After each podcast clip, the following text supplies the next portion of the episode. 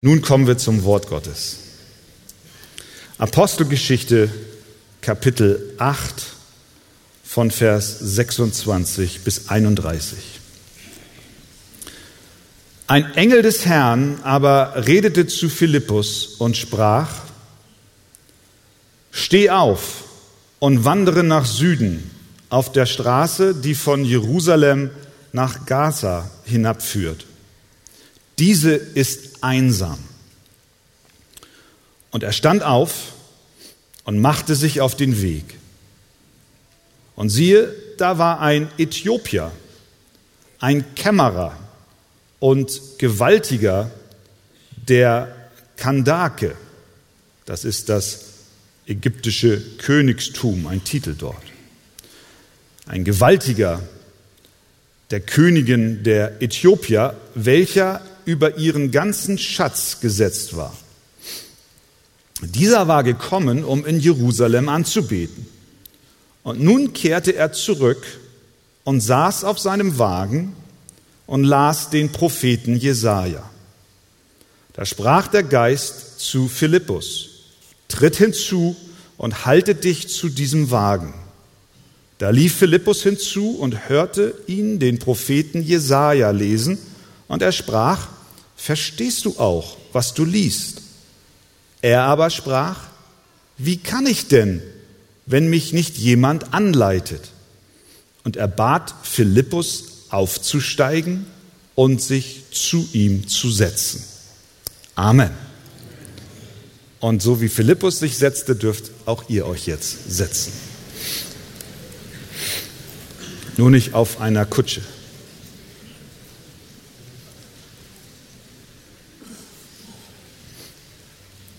Wo sind wir hier in der Apostelgeschichte?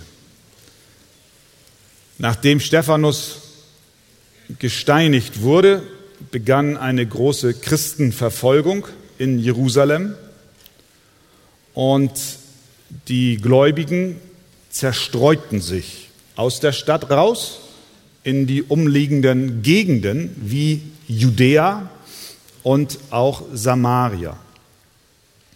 Die Verfolger der Christen wollten um jeden Preis verhindern, dass der Name Jesus sich verbreitet. Deswegen haben sie Druck gemacht. Aber ihre Rechnung ging nicht auf, denn wir lesen in Vers 4 desselben Kapitels, in dem wir uns jetzt befinden, dass überall, wo die Christen hinkamen, sie umherzogen und das Evangelium von Jesus verkündigten.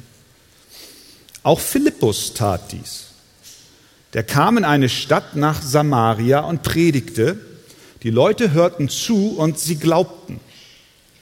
Es gab dort aber nicht nur echte Bekehrungen, sondern auch, wie wir am letzten Sonntag gehört haben, verkehrte Bekehrungen.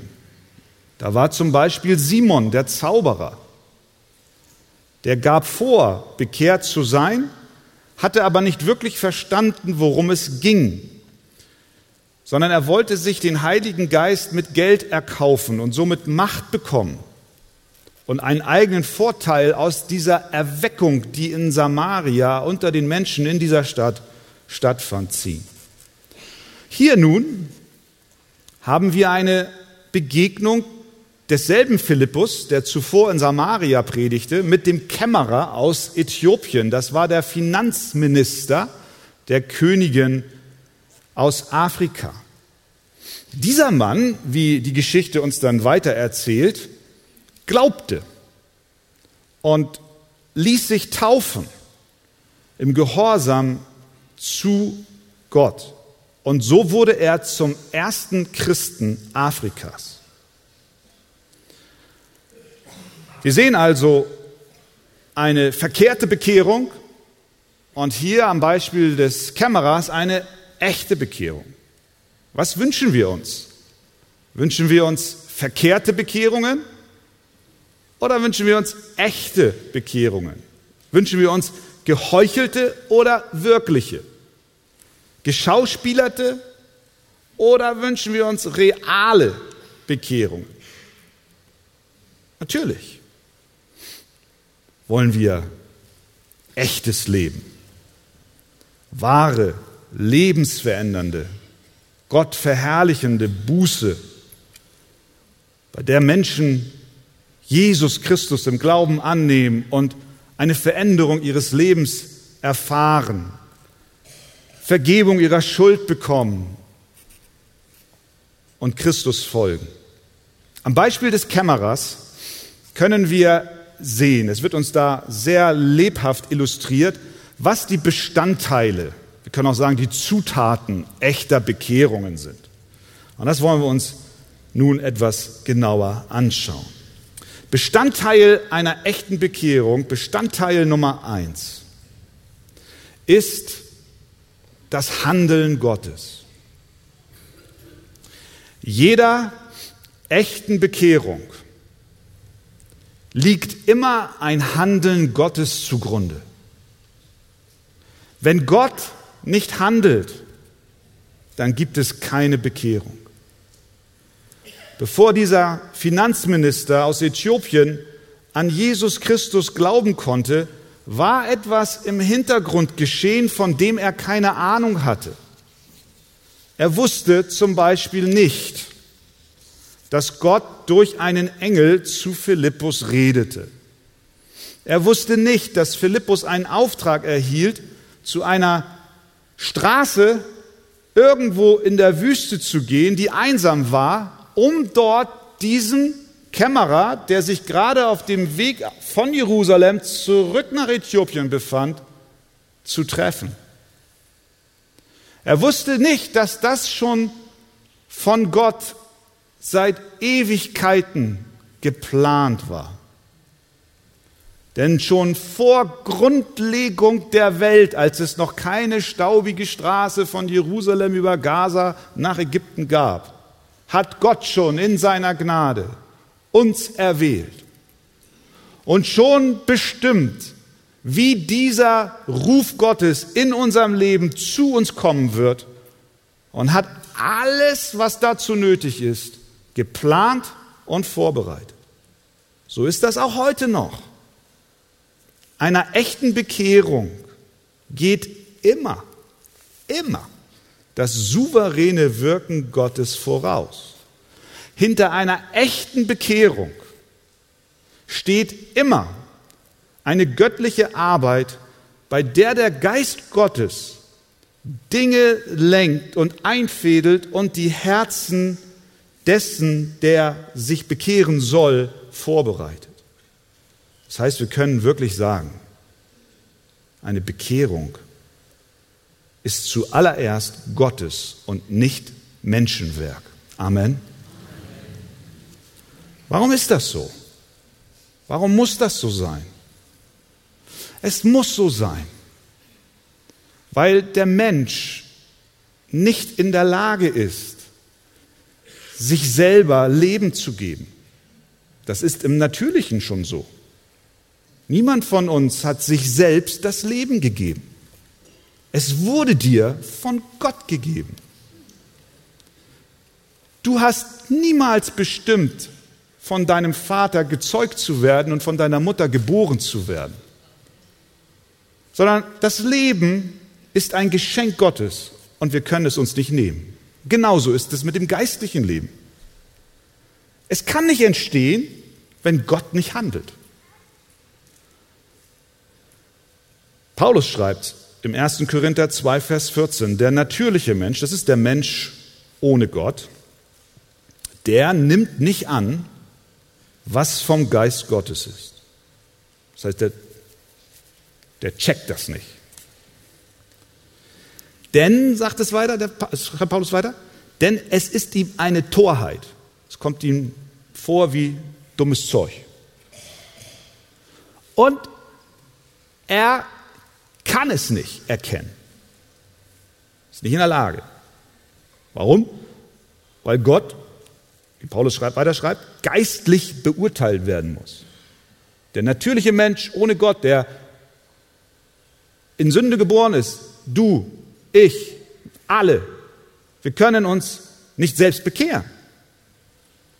Weil wir aufgrund unserer Übertretungen der Gebote Gottes geistlich Gott nicht checken. tot sind. Wir können ihn nicht erkennen. Wir nehmen nicht an, was vom Geist Gottes ist. Hinsichtlich unserer Errettung, hinsichtlich unserer Bekehrung sind wir vollkommen hilflos, vollkommen hoffnungslos, vollkommen desinteressiert, vollkommen gleichgültig. Und das so lange, bis das Licht Gottes in die Dunkelheit scheint. Und er das Licht anknipst. Und wir plötzlich ihn erkennen. Das heißt, Gott muss handeln und uns seinen Geist geben, damit wir ihn erkennen. Das bedeutet ganz am Anfang einer echten Bekehrung steht immer der allerwichtigste Akt, ohne den es niemals zur Rettung kommen kann, nämlich das Handeln Gottes. Jesus drückt es so aus. Niemand kann zu mir kommen, es sei denn, dass ihn der Vater zieht. Es sei denn, dass der Vater handelt. Es sei denn, dass der Vater die Hand ausstreckt, dass der Heilige Geist am Herzen wirkt. Niemand kann zu mir kommen, sagt Jesus, original. Es sei denn, dass ihn der Vater zieht. Und genau dieses Ziehen, genau dieses Handeln Gottes wird uns hier am Beispiel des Kämmerers illustriert. Das ist ein Beispiel, wie eine echte Bekehrung abläuft. Denn wir sehen, dass Gott ihn auf die Begegnung mit dem Philippus schon im Vorwege vorbereitet hat. Nicht nur, dass Gott durch den Engel Philippus aufforderte, an diese einsame Straße zu gehen. Nein, Gottes Handeln setzte schon früher ein. Denn als dieser Kämmerer noch in Afrika war, in Äthiopien, da fing Gott schon an, an seinem Herzen zu arbeiten. Dort hat er ihn so unruhig gemacht, dass er sich auf die Suche nach Gott begab. Die Fragen seines Lebens, die wir nicht im Detail kennen, haben ihn veranlasst, nach Jerusalem zu reisen. Denn wir lesen in Vers 27, dass er sich auf den Weg machte, um in Jerusalem anzubeten. Wir wissen, dass er dorthin kam und vermutlich nicht sehr erfolgreich war, was die Anbetung anging, denn er war als Heide nicht zugelassen im Tempel. Hinzu kam, dass er ein Eunuch war, ein Entmannter, und er durfte laut Gesetz überhaupt nicht in den Tempel. Und doch war Gott bei allem, was dort geschah, an der Arbeit. Er stellte die Weichen im Leben dieses Mannes so, dass er den Weg finden konnte. Auch wenn nicht im Tempel zugelassen, kaufte er sich dann doch irgendwie eine Schriftrolle und dann auch noch die Schriftrolle des Buches Jesaja, sodass er auf dem Rückweg nach Äthiopien in seinem Wagen anfing zu lesen. Interessant ist, er kaufte sich nicht die Schriftrolle des Gesetzes, sondern des Propheten Jesaja. Und auch da war Gott am Wirken und hat diese Entscheidung gelenkt. Gott handelte dieser echten Bekehrung ging ein Wirken Gottes voraus. Sie wurde vom Herrn eingefädelt. Eben auch dadurch, dass er dann zu Philippus sprach, steh auf, geh nach Süden auf die Straße, nach Gaza, die einsam ist. Und das heißt, es war keine menschliche, sondern eine göttliche Organisation. Preis dem Herrn. Alles mit dem Ziel, diesen Mann zu retten. Ich muss ich mir vorstellen, was Gott alles in Bewegung gesetzt hat um diesen einen Mann zu retten. Und weißt du was? Bei dir ist es nicht anders. Halleluja. Was hat Gott alles in Bewegung gesetzt, um dich zu retten? Wahrscheinlich bist du kein Finanzminister, aber du hast eine andere Profession. Warum bist du hier? Wie Überleg mal, wenn, wenn wir jetzt hier einmal die Bühne öffnen würden und jeder würde mal so seinen Lebensweg erzählen. Ich weiß ganz genau, wir würden vor Bewegung weinen. Wie Gott in seiner Gnade, noch bevor wir es wussten, uns an Orte gestellt hat, in eine Familie hat hineingestellt, uns hineingestellt, eine Familie. wo vielleicht die Eltern oder die Großeltern uns von Jesus erzählten. Oder weißt du noch, auf dieser einen Reise, wo du einen Christen im Flugzeug trafst? Oder auf der Straße, als dir ein Traktat übergeben wurde? Oder der Arbeitskollege, der nicht locker ließ? Warum hast du diesen Job damals bekommen? Das sah gar nicht gut aus. Du hast gar nicht mehr dran glauben können. Aber doch hat Gott es so geführt und wumm, kam jemand und erzählte dir von Jesus Christus. War nicht Gott auch bei deiner und auch bei meiner Bekehrung am Wirken? Gott war es, der eines Tages anfing, dich zu ziehen, mich zu ziehen. Ich wäre von mir aus ihm nicht nachgegangen. Einer echten Bekehrung geht immer das gnädige Handeln Gottes voraus. Wenn er mich nicht gesucht hätte, dann wäre ich nicht hier. Wäre nicht hier. Wenn ich nicht in das Elternhaus geboren worden wäre, in dem ich geboren wurde, ich wäre nicht hier. Und ich habe mir das Elternhaus nicht ausgesucht. Er ging mir nach. Er ging dir nach. Er ließ 99 zurück, um dich zu retten. Er organisierte im Hintergrund eine wunderbare Rettung. Und deswegen sagt Paulus im Epheser 2, denn aus Gnade seid ihr errettet. Durch den Glauben. Das nicht aus euch, Gottes Gabe, Gottes Geschenk ist es. Nicht aus Werken, damit sich niemand rühme. Wollen wir Gott danken dafür? Halleluja. Wir haben Grund, ihm zu danken. Einer echten Bekehrung geht immer ein Wirken und Handeln Gottes voraus. Bestandteil Nummer zwei einer echten Bekehrung. Das ist ein bereiter Diener. Gott handelt, haben wir geklärt. Frage ist, wie handelt er? Mit welchen Mitteln tut er das? Nun, wir sehen es hier an diesem Beispiel des Kämmerers. Er handelt, indem er bereitwillige Menschen als Werkzeuge benutzt. Das tat Gott immer schon. Gott hat sich aus welchen Gründen auch immer entschlossen, diese Rettung Menschen zu bringen, die, die er schon vor Grundlegung der Welt bestimmt hat, seine Kinder zu sein. Er hat bestimmt, dass er ein Mittel benutzt, um diese Rettung zu diesen Individuen zu bringen, zu transportieren.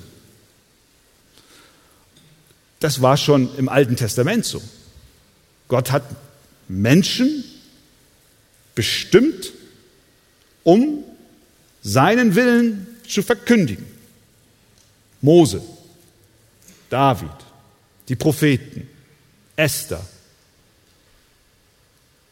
Ruth. Im Neuen Testament geht es so weiter.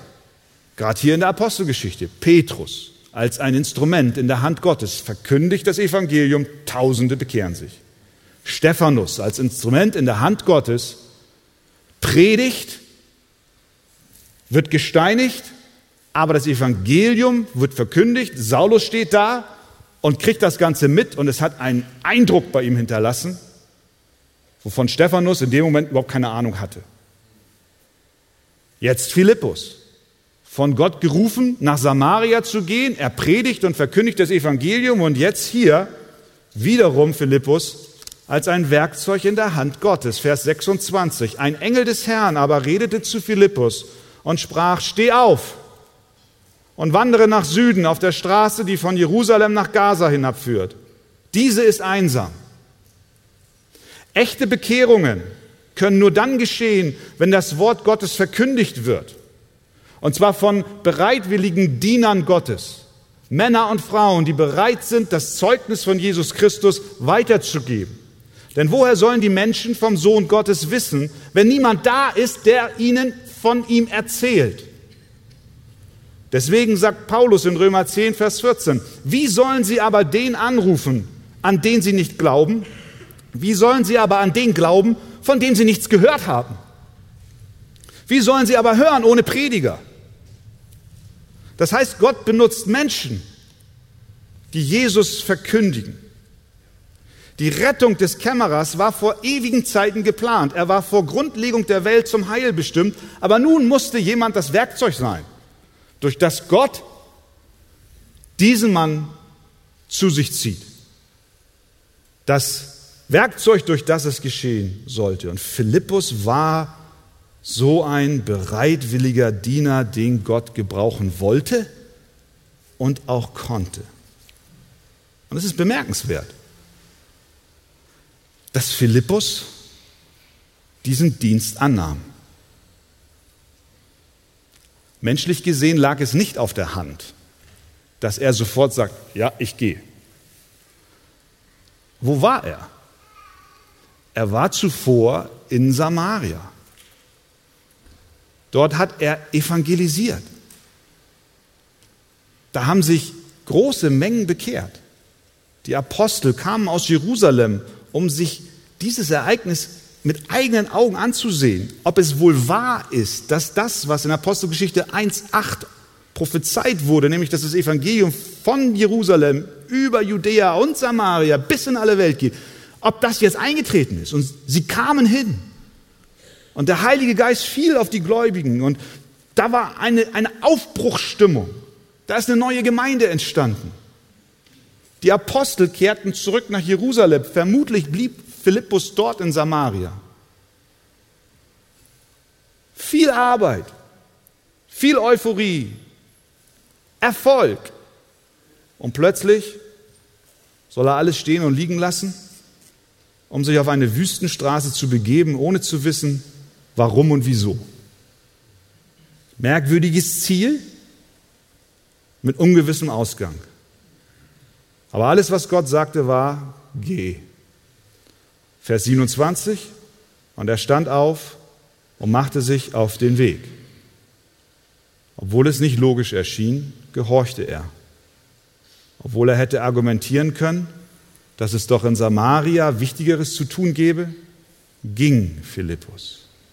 Er gehorchte obwohl Samaria attraktiver war. Er gehorchte, obwohl er nicht wusste, wohin ihn die Reise führen würde. Philippus folgte dem Ruf des Herrn. Das hat mich an Jesaja erinnert. Ihr erinnert euch in Jesaja Kapitel 6, wie er berufen wurde von Gott. Er hat dort eine Vision und er sieht Gott im Tempel und der Saum äh, auf einem erhabenen Thron und der Saum des Gewandes Gottes erfüllte den Tempel und da waren Seraphime, das sind Lichtgestalten, die hell leuchten, aber die mussten ihre Augen bedecken, weil, weil die Herrlichkeit und die Helligkeit Gottes noch größer war, als wie sie hell waren. Und Jesaja sah das und, und die Seraphim riefen, heilig, heilig, heilig ist der Herr der Herrscharen. Die ganze Erde ist erfüllt von seiner Herrlichkeit. Die Pfosten der Schwellen von den Stimmen der Rufenden erbebten. Das ganze Haus war erschüttert und Rauch erfüllte das Gebäude. Und Jesaja sagte, wehe mir, ich vergehe, denn ich bin ein Mensch unreiner Lippen. Und dann kam eins dieser Seraphine und nahm eine Kohle vom Altar und legte sie auf die Lippen und, und reinigte ihn durch das Opfer, was dort verbrannt war. Und dann in Vers 8 schreibt Jesaja dies, und ich hörte die Stimme des Herrn fragen, wen soll ich senden? Und wer wird für uns gehen? Da sprach ich, Herr, hier bin ich, sende mich. Philippus, geh. Ich gehe. Jesaja, Herr, sende mich. Hier bin ich sende mich, ich will gehen. Und Jesaja ist dabei geblieben, auch obwohl Gott ihm wenige Verse später den Auftrag detailliert beschreibt. Der war gar nicht so attraktiv, der Auftrag. Das war so ähnlich wie Philippus in die Wüste gehen sollte. Da war kein Samaria, da war keine Erweckung.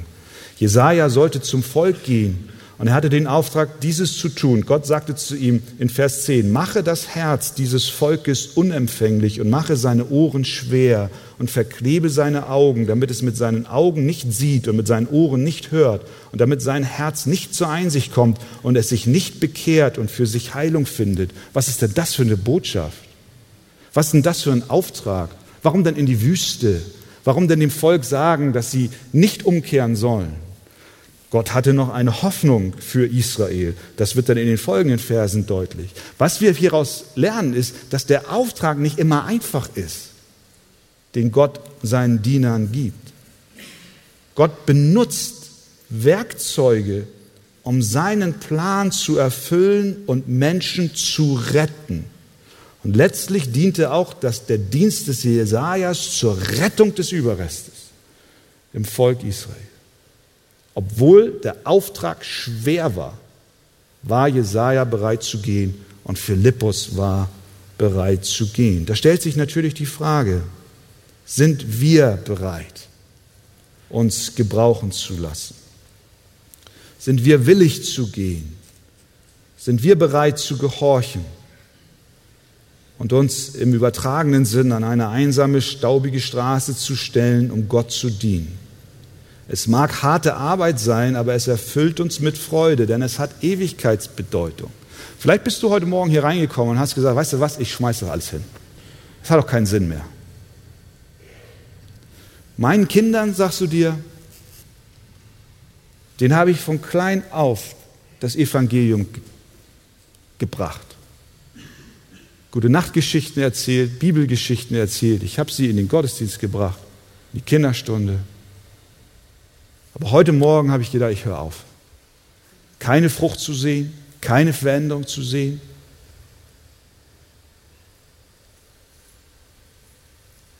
Gott ruft dich.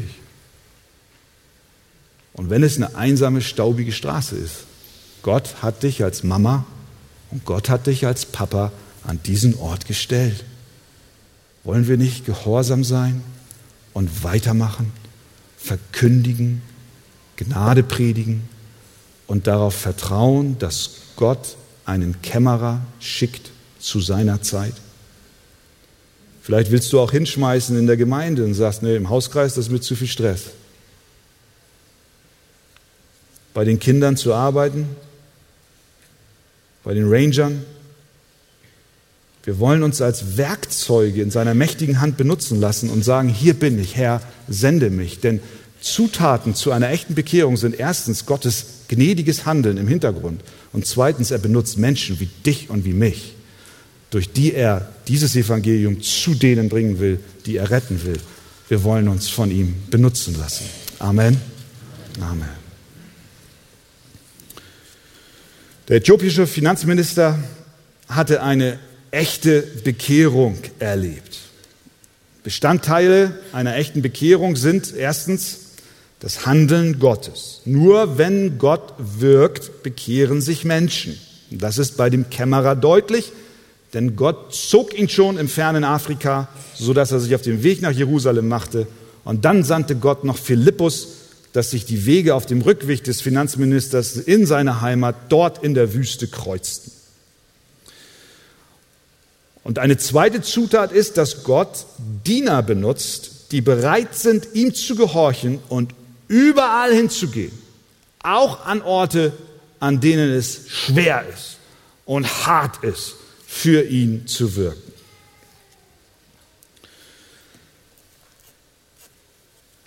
Als nun Philippus an der staubigen Straße angekommen war, sieht er nun den Kämmerer in seinem Wagen. Vers 29. Da sprach der Geist zu Philippus, tritt hinzu und halte dich zu diesem Wagen. Da lief Philippus hinzu und hörte ihn den Propheten Jesaja lesen, und er sprach: Verstehst du auch, was du liest? Er aber sprach: Wie kann ich denn, wenn mich nicht jemand anleitet? Und er bat Philippus aufzusteigen und sich zu ihm zu setzen. Hier haben wir einen weiteren wesentlichen Bestandteil echter Bekehrung. Es ist das Wort Gottes. Das Herz des Kämmerers war durch den Geist Gottes vorbereitet. Philippus war durch den Geist bereit und willig zu evangelisieren und nun war der Augenblick für das Wort gekommen. Es war keine Massenveranstaltung wie in Samaria, sondern eine eins zu eins Begegnung. Sowohl in Samaria als auch hier bei dem Kämmerer sehen wir bei Philippus einen Pioniergeist. Er war der, der das Evangelium nach Samaria als erstes brachte und er war der Erste, der mit einem Afrikaner sprach, sodass dieser sich bekehrte und das Evangelium und der erste Christ nach Afrika kam. Es waren zwei komplett unterschiedliche Veranstaltungen. Diese Evangelisation, diese öffentliche Verkündigung vor vielen Menschen in Samaria und auf der anderen Seite diese eins zu eins Begegnung, diese persönliche Evangelisation. Es gab viele Unterschiede in der Art und Weise des Dienstes des Philippus, wenn wir diese beiden Veranstaltungen Anführungszeichen gegenüberstellen. Hier war es ein Volk, eine große Menge. Hier war es nur ein Mann.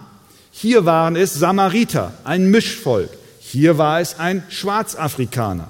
Hier waren es Menschen, die religiös anders vorher bereitet waren, halb jüdisch und andere Einflüsse. Dort war es ein Heide. Hier waren es wahrscheinlich gewöhnliche Menschen, hier war es ein hoher Beamter. Unterschiedliche Umstände, aber das Wort, was er brachte, war das gleiche. Es war das Evangelium von Jesus Christus. In einem Fall proklamierte er den Namen Jesus öffentlich in Samaria, im anderen Fall gab er Jesus im persönlichen Gespräch weiter. Die Botschaft war die gleiche. Sie ändert sich nicht mit der Zuhörerschaft. Die Art und Weise, wie wir es transportieren, die mag sich ändern, aber der Inhalt ist derselbe. Und hier nun haben wir ein Beispiel für persönliche Evangelisation. Und das sind Situationen, die du als Christ schon erlebt hast und die du auch in Zukunft erleben wirst. Was können wir lernen hinsichtlich persönlicher Evangelisation am Beispiel des Philippus und des Kämmerers? Das Erste, was wir sehen, ist, dass in der persönlichen Evangelisation auch in der persönlichen Evangelisation geht es um das Wort Gottes. Denn nachdem Philippus mit dem Kämmerer ins Gespräch kam, neben dem Wagen herlief und hörte, fragte er sofort, verstehst du auch, was du liest? Er hätte ja auch, um einen guten Einstieg ins Gespräch zu bekommen, fragen können, sag mal, wie viele PS, wie viel PS hat denn dein Wagen da? Ich weiß ja nicht, ich hoffe, dass das auch wirklich Pferde waren. Es gibt sogar auch einige, die meinen, es könnten auch Sklaven gewesen sein, die ihn getragen haben. Ich weiß es nicht. Hoffentlich waren es Pferde. Er hätte ja irgendwelche Anknüpfungspunkte suchen können. Nein, er, er fragte gleich. Das war natürlich auch eine Steilvorlage, die Gott so eingefädelt hat. Ich muss zugeben, nicht immer, wenn ich jemandem das Evangelium weitergebe, sehe ich ihn, wie er einen Prophet Jesaja liest. Schön wär's. Dann würden wir immer nur sagen, verstehst du auch, was du liest? Aber Philippus hat sich nicht ablenken lassen, sondern hat sofort den Ball aufgenommen. Also, verstehst du auch, was du liest? Was er wollte war, er wollte das Thema um das Wort Gottes herum lenken und nicht davon abweichen. Der Heilige Geist hatte das Herz des Kämmerers für das Wort Gottes geöffnet. Und das ist bei einer echten Bekehrung an einem bestimmten Punkt immer der Fall. Kennzeichen einer echten Bekehrung ist, dass irgendwann ein Fragen nach dem Wort Gottes da ist. Und das war bei dem Kämmerer der Fall. Deswegen, das Wort Gottes spielt bei der persönlichen Evangelisation eine unumstößliche Rolle. Wir müssen an einem bestimmten Punkt den Menschen das Wort Gottes bringen. Es entstehen Fragen. Der Heilige Geist muss den Sünder zum Wort treiben. Daher ist es die Aufgabe des Dieners, der bereitwillig ist, wie Philippus, das Wort zur Anwendung zu bringen, den Menschen dorthin zu führen, die Wahrheiten der Schrift zu verstehen und zu glauben. Wie das im Verlauf eines Gespräches und Kontaktes genau im Detail aussieht, ist unterschiedlich. Aber wir brauchen nicht meinen, wir hätten evangelisiert, nur weil wir einen Einkauf für eine gehbehinderte Frau gemacht haben. Dann haben wir nicht evangelisiert. Wir haben Liebe geübt. Aber wir haben den Menschen nicht das Evangelium gebracht. Das heißt also, das Wort, in der persönlichen Evangelisation spielt das Wort eine Rolle. Der Philippus führt den Kämmerer in die Tiefe des Wortes hinein. Was sehen wir noch? Es geht nicht nur um das Wort allgemein, sondern es geht ganz konkret um Jesus Christus. Der Text, den der Kämmerer las, war ein Text aus Jesaja 53. Das ist natürlich, das ist natürlich ein super Text. Das ist ja der Text, in dem wir Jesus sehen. Dort wird das stellvertretende Opfer des Messias von Jesus Christus beschrieben, der als ein Opferlamm Gottes zur Schlachtung geführt wird. Und dass dieses Opfer dabei stumm und demütig war. Vers 32, er las diese Worte, wie ein Schaf wurde er zur Schlachtung geführt und wie ein Lamm vor seinem Scherer stumm ist, so tut er seinen Mund nicht auf. In seiner Erniedrigung wurde sein Gericht aufgehoben. Wer will aber sein Geschlecht beschreiben, denn sein Leben wird von der Erde weggenommen. Das war der Text, den der Mann dort las. Und das Erste, was er fragt, ist, Philippus, Kannst du mir erklären, von wem redet der hier? Wer ist es, von dem er spricht? Ist das vielleicht Mose? Ist das ein Prophet? Ist das Jesaja selbst? Worum geht es hier? Ich bitte dich, Vers 34, Philippus, ich bitte dich, von wem sagt der Prophet dies? Von sich selbst oder von einem anderen? Vers 35, da tat Philippus seinen Mund auf und begann mit dieser Schriftstelle und verkündigte ihm, das Evangelium von Jesus Christus. Persönliche Evangelisation hat an einem bestimmten Punkt zum Inhalt das Evangelium von Jesus Christus. Egal, mit wem wir sprechen, wir können durch die Gnade Gottes sagen, wir haben evangelisiert, wenn wir Jesus verkündigt haben. Jesus verkündigt. Und Philippus konnte das. Was für eine Gnade. Der saß nicht da und hat dann gesagt, peinlich berührt, ah, ich weiß auch nicht so genau. Ich habe hier mein Handy, na, das blöde, blöder Witz, aber ich rufe mal die Apostel in Jerusalem an. Er war vorbereitet. Und ihr Lieben, das ist das, ist das Anliegen von, von mir und das ist das Anliegen von uns allen, die wir am Wort dienen, dass unser Wunsch ist, dass wir alle bereit sind, Rede und Antwort für unseren Glauben zu stehen. Philippus saß unter der Lehre der Apostel, er wurde gelehrt. Und er sah es an Petrus bei der Pfingstpredigt, wie er durch das Alte Testament ging und zu Christus hinwies. Er sah es bei Stephanus, wie er durch das Alte Testament ging und zu Christus hinwies. Und so war er geschult. Und so konnte er diesen Text nehmen und den Kämmerer zu Christus führen. Möge Gott es uns schenken, dass wir dies auch tun. Er erklärte ihm Jesus, der auf diese Welt gekommen ist, um für unsere Schuld und für unsere Sünde am Kreuz zu sterben der wie ein Schaf zur Schlachtbank geführt wurde, sein Mund aber nicht auftat. Er erklärte ihm, wie Jesus Christus für unsere Sünden bezahlt hat. Und er erklärte ihm, weißt du, das ist nicht lange her, da war dieser Jesus, dieses Lamm war hier und ist auch für deine Schuld gestorben. Ihr Lieben, ich glaube, dass es bestimmt gut ist, wenn wir im persönlichen Gespräch unser Zeugnis ablegen vor Menschen und ihnen auch erzählen, wie wir zu Gott finden durften und was Gott an unserem Leben getan hat. Es ist sehr gut zu berichten, wie wir verändert wurden. Aber dies darf niemals zu Lasten von klaren Worten über Jesus Christus gehen. Denn er hat in der persönlichen Evangelisation höchste Bedeutung. Und das war auch dem Apostel Paulus in all seinen Diensten wichtig. Er verkündigte Jesus, er predigte Christus. Er schreibt im Korintherbrief, denn ich hatte mir vorgenommen, unter euch nichts anderes zu wissen als nur Jesus Christus, und zwar als gekreuzigten. Das ist alles, was ich euch zu sagen hatte. Natürlich in einer entsprechenden Verpackung, aber wichtig ist, dass Christus verkündigt wird. Und wir sehen, Philippus tut es hier.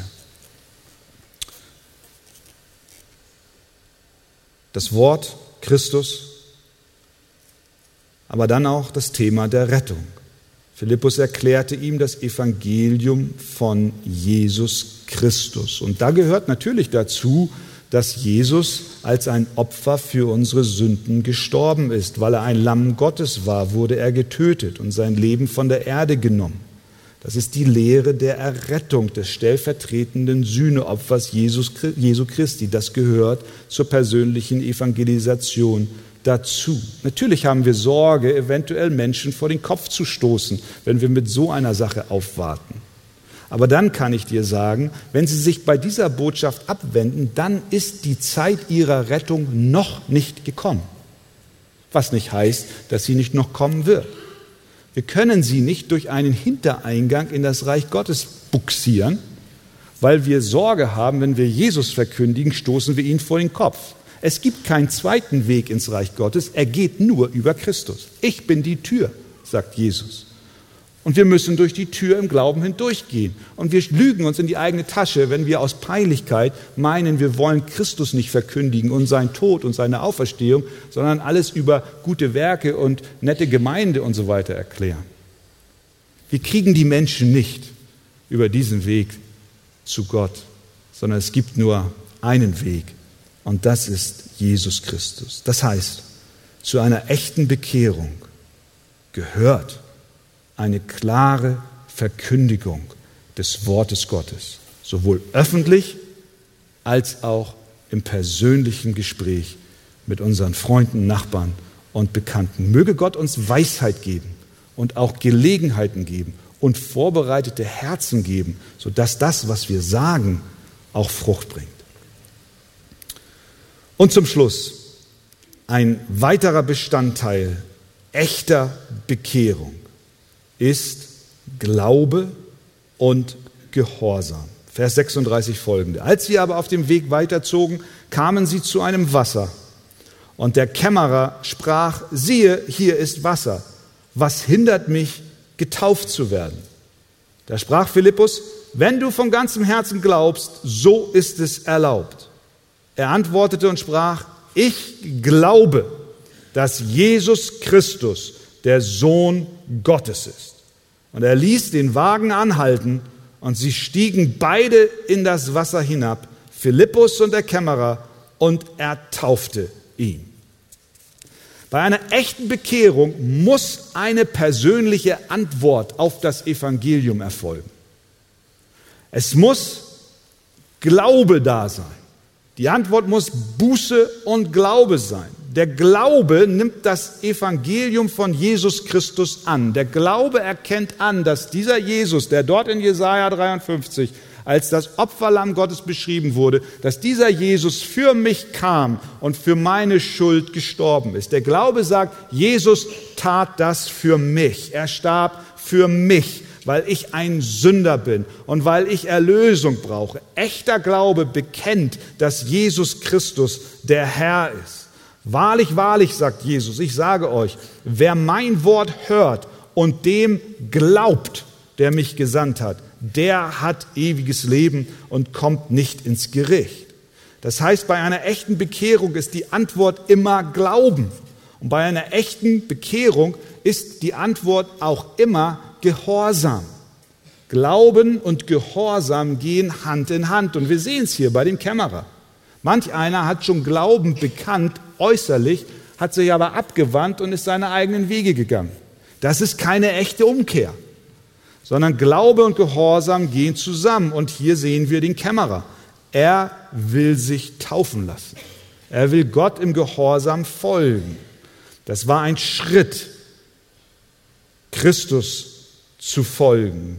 Und das ist ein Gehorsamsschritt. Denn Jesus selber hat gesagt, dass wir taufen sollen. Er hat gesagt, dass wir es tun sollen. Taufet sie auf den Namen des Vaters und des Sohnes und des Heiligen Geistes. Das heißt, Jesus hat der Gemeinde den Auftrag gegeben, zu taufen. Und Menschen, die diesem Auftrag Folge leisten wollen, erkennen damit an, dass sie Jesus folgen und ihm gehorchen.